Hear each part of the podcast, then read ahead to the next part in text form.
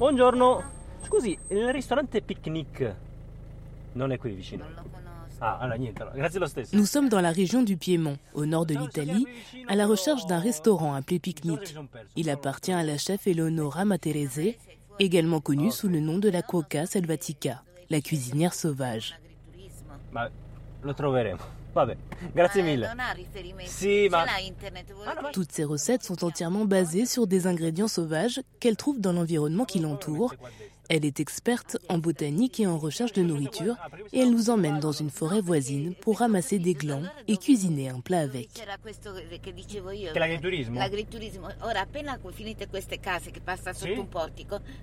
Nous traversons des villes entourées de forêts. Le lac majeur de couleur indigo s'étend sous nos pieds et les montagnes apparaissent un peu plus loin. Nous sommes dans une zone très rurale, à 100 km de Milan, loin du rythme effréné de la vie dans les grandes villes.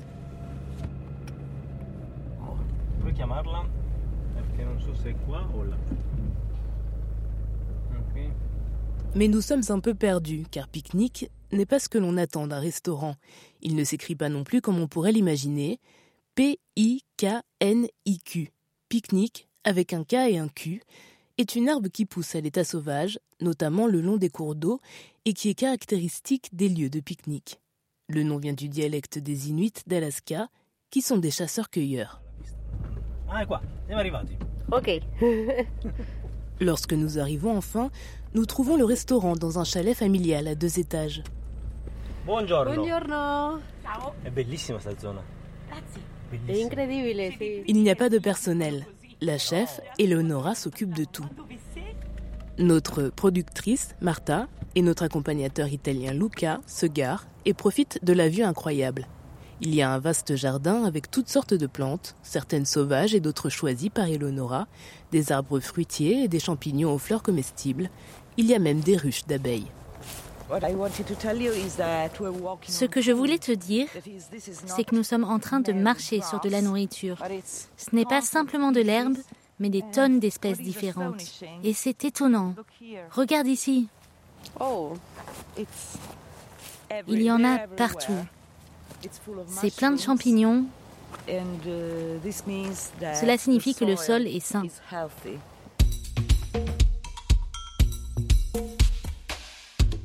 Bienvenue dans cet épisode spécial de la surprise du chef. Je suis Pascal Maïkenia et vous écoutez une série originale de Renews Culture qui va vous plonger dans un monde de saveurs oubliées. Près de la moitié des calories que nous consommons proviennent de trois cultures seulement, le maïs, le riz et le blé. Mais nous allons à la rencontre de chefs qui luttent contre ce monopole qui menace la biodiversité et la sécurité alimentaire. Un enjeu crucial en période de crise comme la pandémie de Covid ou la guerre en Ukraine. Dans cette série, nous nous concentrons principalement sur l'Afrique, car c'est le continent qui compte le plus grand nombre de plantes indigènes. Mais il s'agit d'un problème mondial. Nous faisons donc un détour par l'Europe pour explorer le rôle que la cueillette peut jouer dans la mise en place de chaînes alimentaires plus résilientes. Et nous allons cuisiner quelque chose d'inédit, du pain de gland.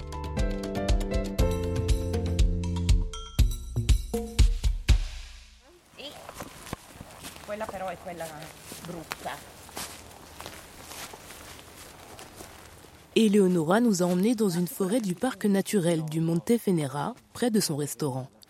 Le sol est tapissé de feuilles, une faible lumière pénètre la canopée des arbres, c'est la fin de l'après-midi.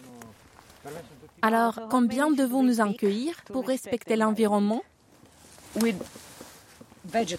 C'est une question intéressante parce qu'avec les espèces végétales, il est conseillé de cueillir 2 à 5% des plantes que vous trouvez près de chez vous.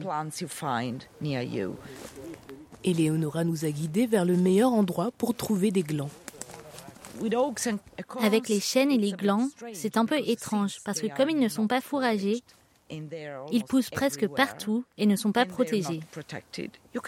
Vous pouvez donc y aller et remplir votre seau. Le gland, l'ingrédient vedette de cet épisode, n'est pas souvent présent dans les plats européens, malgré le fait qu'il provienne d'une espèce d'arbre, le chêne, originaire du sud du continent. Il est généralement considéré comme la nourriture des écureuils ou des cochons. Ne les ramassez pas. Ne les ramenez pas à la maison si vous ne savez pas comment les transformer et ne les jetez pas.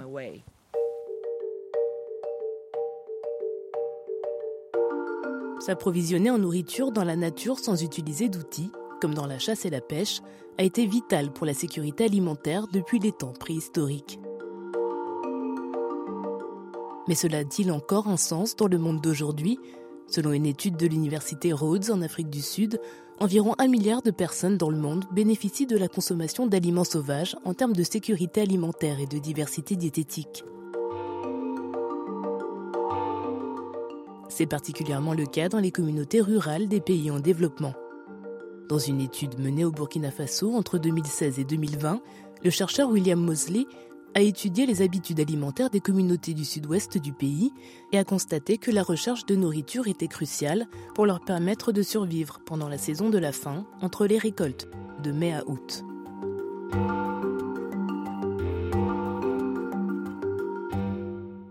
Ces aliments sont particulièrement importants pour les ménages à faible revenu, ainsi que pour les femmes, et les femmes font une grande partie de la récolte.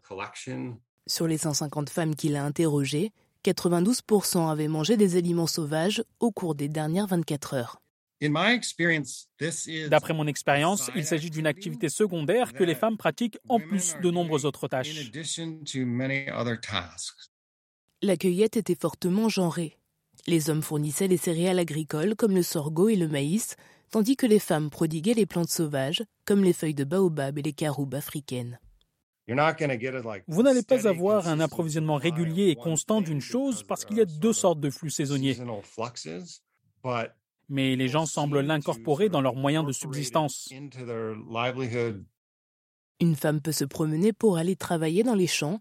En chemin, elle voit différentes plantes et les ramasse. Et elle fera la même chose en rentrant le soir. Vous ne pourriez pas survivre avec ça, mais c'est un complément très important. Pendant ce temps, en Italie, la cueillette est mal vue. Elle est en quelque sorte considérée comme une activité arriérée et démodée. Donc non seulement nous avons perdu la tradition dans certains endroits, mais elle est aussi devenue une source d'alimentation sous-estimée. Mais pour Eleonora, la cueillette est la chose la plus naturelle du monde. C'est sa grand-mère, Nonna Enna, qui lui a appris. Elle a grandi entre les deux guerres mondiales dans le sud de l'Italie et elle savait, comme toutes les femmes de sa génération, comment combler les manques de nourriture par la cueillette. Elle était comme la maman de la famille. Elle avait une présence très importante. Elle avait des cheveux noirs raides et des yeux bleus, extrêmement bleus. Eleonora est née en 1975 à Alberobello, une ville tranquille de la région des Pouilles, le talon de l'Italie. C'était la campagne, tellement que notre préoccupation majeure était les renards qui venaient la nuit. Aînée de trois sœurs, sa mère avait été mannequin et son père était professeur à l'Académie des beaux-arts. La cueillette faisait partie de leur vie quotidienne. Je me souviens d'un terrain qui avait la forme d'un triangle. Et il y avait des figues, des cerises et des tonnes d'herbes. Eleonora se souvient surtout des longs après-midi d'été à ne rien faire chez ses grands-parents, jusqu'à ce que Nona Enna lui demande de venir chercher les ingrédients pour le dîner. C'était un jeu aussi, parce que tout en marchant, on se disait Oh, regarde, celui-là pousse Oh, regarde, le fenouil sauvage est en train de sortir. Alors les recettes seront plus sucrées. Et c'était un très bon jeu, aussi car il était sans fin. Depuis qu'elle est toute petite, Nona Enna partage avec elle tout ce qu'elle sait sur la botanique, la cueillette et la cuisine. Elle m'a appris à cueillir et à transformer correctement grâce à tant de recettes, au moins 32 espèces de légumes qui poussent à l'état sauvage dans les pouilles. J'ai mangé des plats à base de plantes sauvages au moins jusqu'à l'âge de 17 ans. Après cela, bien sûr, j'ai dû aller à l'université pour trouver un emploi.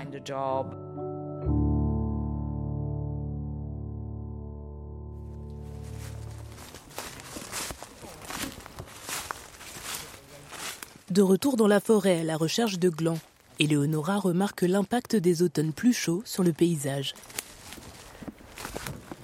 J'ai lu que le climat devient de plus en plus chaud. Um, uh, On est début novembre. Uh, Il y a beaucoup de feuilles mortes et pas beaucoup de champignons. C'est un endroit qu'elle connaît comme le fond de sa poche. Il n'y a pas d'oiseaux. Je ne peux presque pas entendre les oiseaux. Lorsque j'étais enfant, c'était une sorte de concert. Mais ce n'est pas quelque chose de totalement négatif. En tout cas, je ne veux pas être totalement négative. Je veux juste suggérer aux gens d'écouter, d'observer pour essayer de comprendre ce que je peux faire. Les glands sont généralement mûrs pour la récolte entre septembre et novembre. Mais ceux qui se retrouvent naturellement protégés sous une couverture de feuilles sont disponibles toute l'année. On peut aussi remarquer que les écureuils ont l'habitude de les ramasser, de creuser dans le sol et de les enterrer comme pour se préparer à l'hiver. Bien sûr, ceux-là ne peuvent pas être ramassés car c'est de la nourriture pour les écureuils.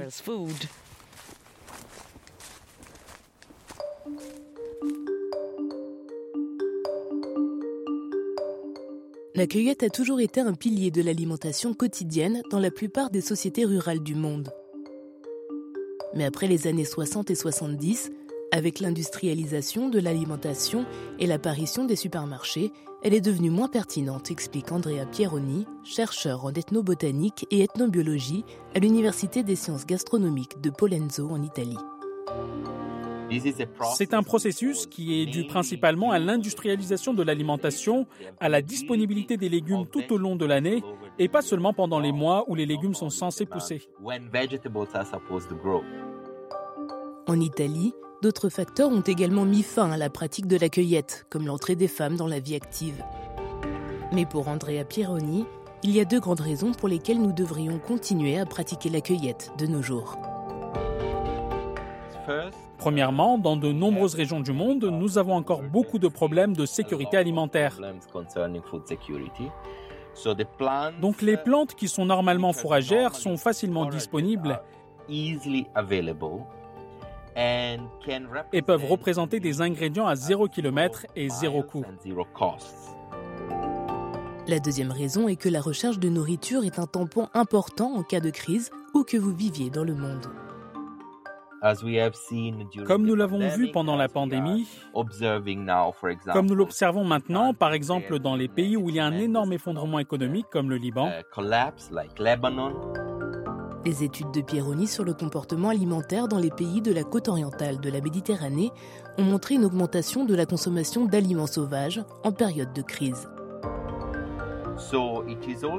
C'est donc important de fournir de la nourriture très facilement disponible aussi dans les foyers des pays occidentaux. Andrea explique que si la recherche traditionnelle de nourriture est en baisse, on observe également un renouveau chez ceux qui n'en sont pas dépendants. Cela signifie qu'il y a de nouveaux cueilleurs qui sont connectés via les réseaux sociaux ou qui utilisent beaucoup de réseaux informels. Ils se rencontrent, ils s'entraînent ensemble à reconnaître et à cuisiner les plantes. Et cette tendance est immense, surtout dans les zones urbaines.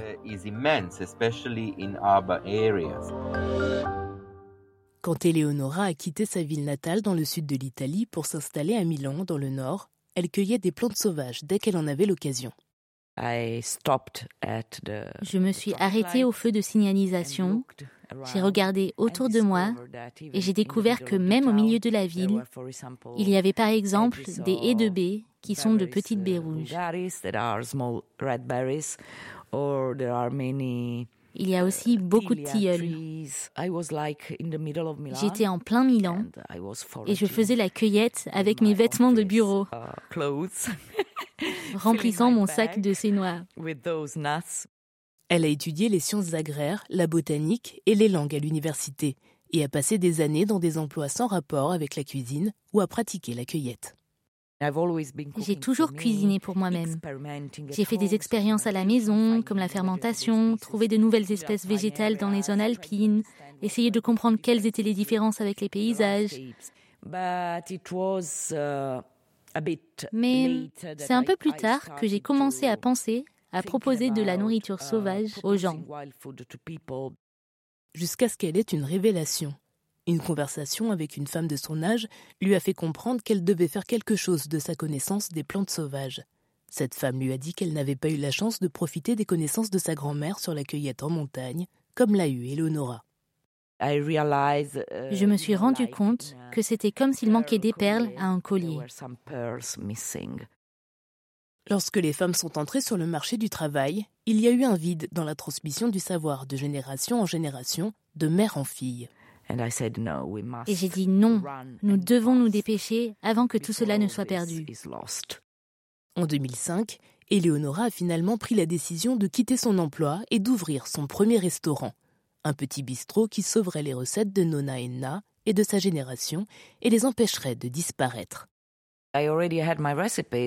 J'avais déjà mes recettes, mon idée. Par exemple, je cueillais de la chicorée, la préparais comme ma grand-mère me la préparait, et je la cuisinais pour les gens en disant Voici de la vraie nourriture que vous ne trouverez pas dans un supermarché. Pique-nique, où nous avons rencontré Eleonora, n'est pas ce bistrot. Il a changé de lieu, mais le concept reste le même. Le menu dépend de la saison et du temps, et aussi de l'endroit où le chef cuisine. Eleonora dit que sa cuisine est nomade, elle peut aller dans les cuisines de ses clients au lieu qu'ils viennent dans son restaurant et leur apprendre à cuisiner avec les plantes de leur propre jardin. Mais la cuisinière sauvage s'est heurtée à plus de résistance que prévu. Au début, je me souviens, une femme a décidé d'essayer et elle a dit, vous nous empoisonnez.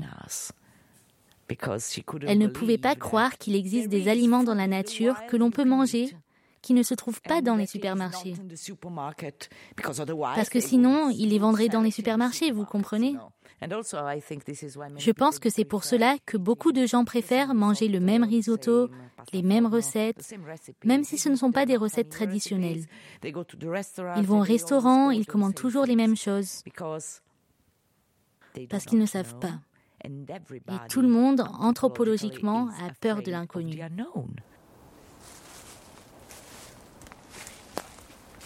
Dans la forêt, Eleonora nous apprend quelques-uns de ces tours.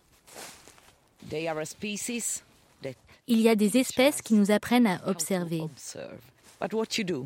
Vous marchez et pour trouver quelque chose d'autre, vous regardez vos pieds.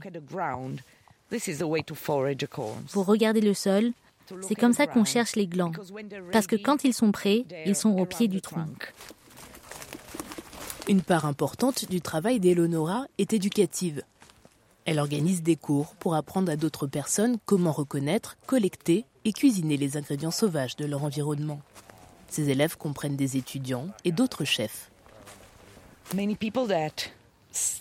Beaucoup de gens qui commencent à s'intéresser aux glands ou en général à la nourriture sauvage ou aux herbes sauvages commencent par être curieux de créer d'autres recettes. Mais quand ils me rencontrent, nous essayons de comprendre pourquoi nous pratiquons la cueillette. Cueille-t-on parce que c'est à la mode?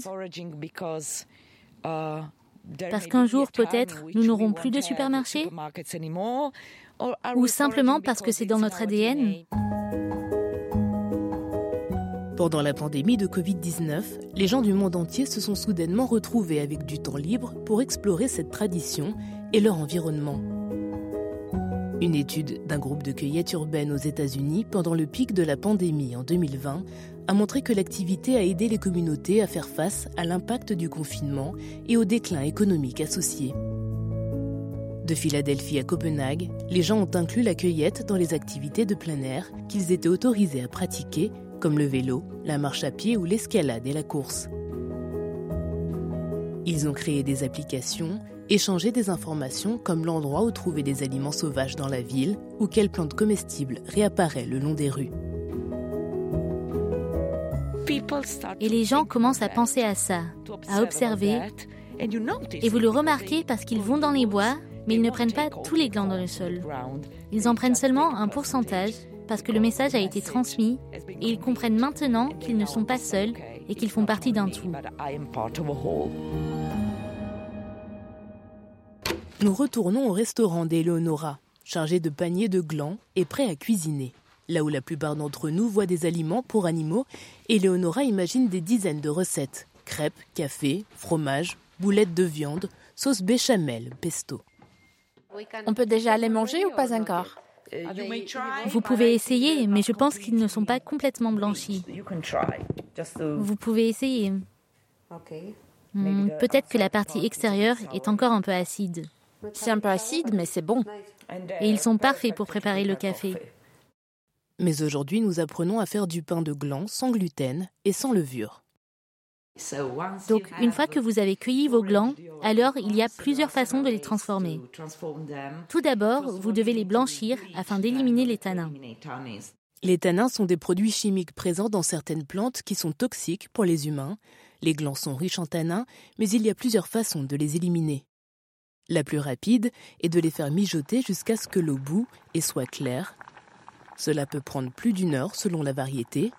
On peut aussi les laisser tremper pendant des mois en changeant l'eau de temps en temps jusqu'à ce qu'elle soit claire. Pour ne pas gaspiller l'eau, Eleonora suggère de les mettre dans un filet et de les laisser dans l'eau courante, comme une rivière, pendant un mois. Mettez des glands nettoyés dans l'eau pour qu'ils soient prêts.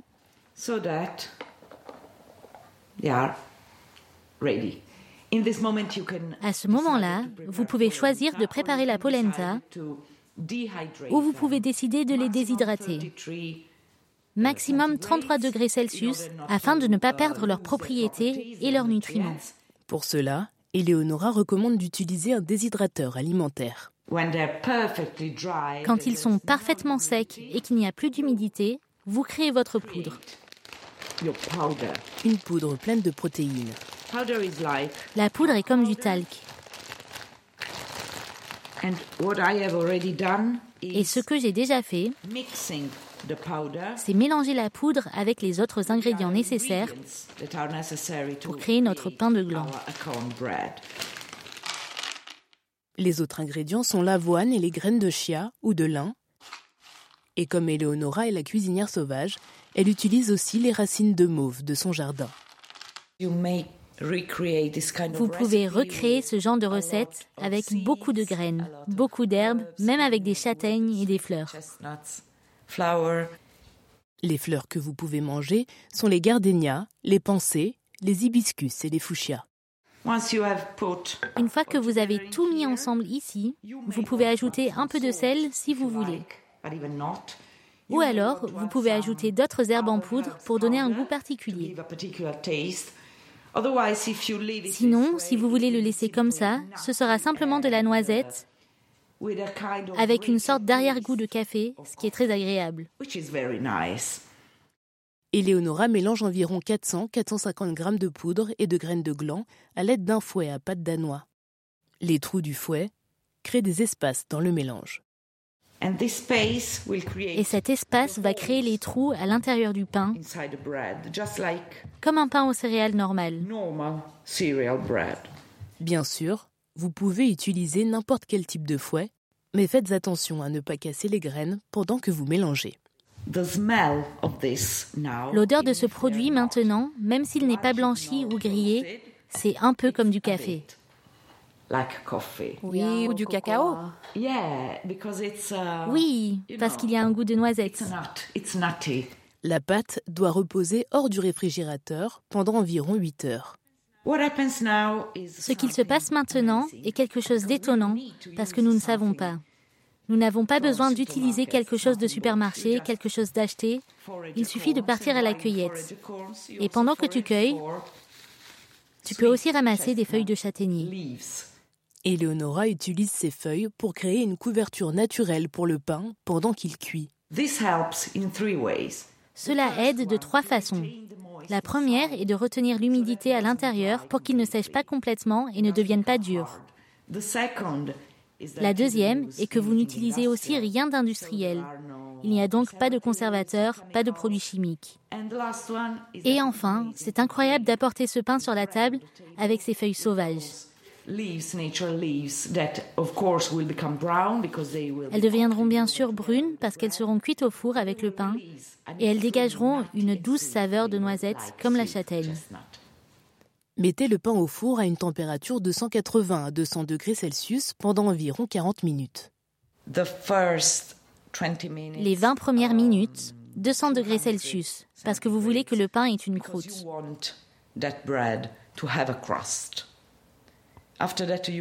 Après ça, vous baissez la température à 160 parce que c'est nécessaire pour le cœur.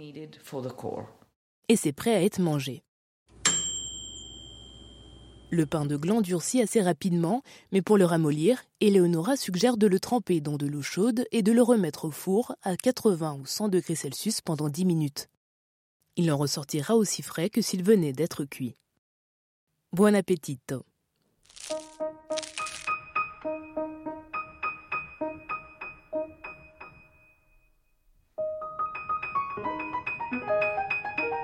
Une étude de la Commission européenne a conclu que pour renforcer sa sécurité alimentaire, l'Europe devrait renouer avec le jardinage et la cueillette de subsistance. Et il existe des exemples d'Européens qui ont traversé une crise grâce à leur connaissance des plantes sauvages tout au long de l'histoire et plus récemment. Des Italiens comme la grand-mère d'Eleonora qui font face aux conséquences de la guerre, les Européens de l'Est survivant au choc économique après la chute de l'Union soviétique, et maintenant les Ukrainiens qui retournent chercher des champignons dans la forêt un an après l'invasion russe. Nous devrions faire la cueillette parce que c'est notre comportement normal de vivre dans la nature et de ne pas rester 8 heures par jour devant un ordinateur. C'est aussi parce que c'est fondamental pour notre bien-être de sortir dans la nature, dans les bois, et de bouger car cela aide le corps. En plus, vous pouvez trouver des aliments qui ont plus de nutriments.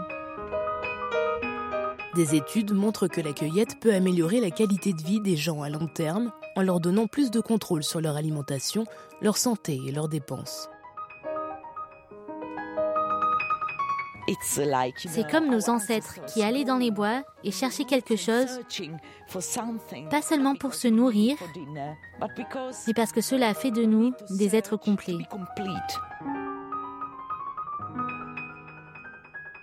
Le podcast La surprise du chef est créé par les amateurs de cuisine d'Euronews pour ceux qui ont des papilles curieuses dans le monde entier. Je suis votre présentatrice Pascal Maekenia et cette série est écrite et produite par mes collègues Marta Rodriguez Martinez, Naira Davlachian et Ashley Niculin à Lyon. Le reportage original a été réalisé par Marta Rodriguez Martinez au lac Majeur et au parc naturel de Montefenera dans le Piémont en Italie. Luca Couledou a été notre accompagnateur sur place. Notre consultante en rédaction est Catalina May, à Santiago du Chili, et notre consultante en journalisme de solutions est Michel Foin, à Paris. La sous-édition est assurée par Lindsay Johnston, également à Paris. Le thème musical est d'Andy Robini. Le mixage sonore est assuré par Mathieu Duchesne. Notre coordinatrice de production est Louise Lehec et notre rédacteur en chef est Patrick Harry.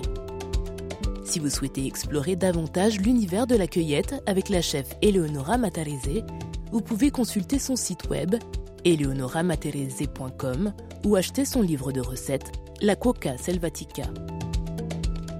Vous pouvez écouter cette série sur Apple Podcast, Spotify, Castbox ou sur autres supports où vous recevez habituellement vos podcasts.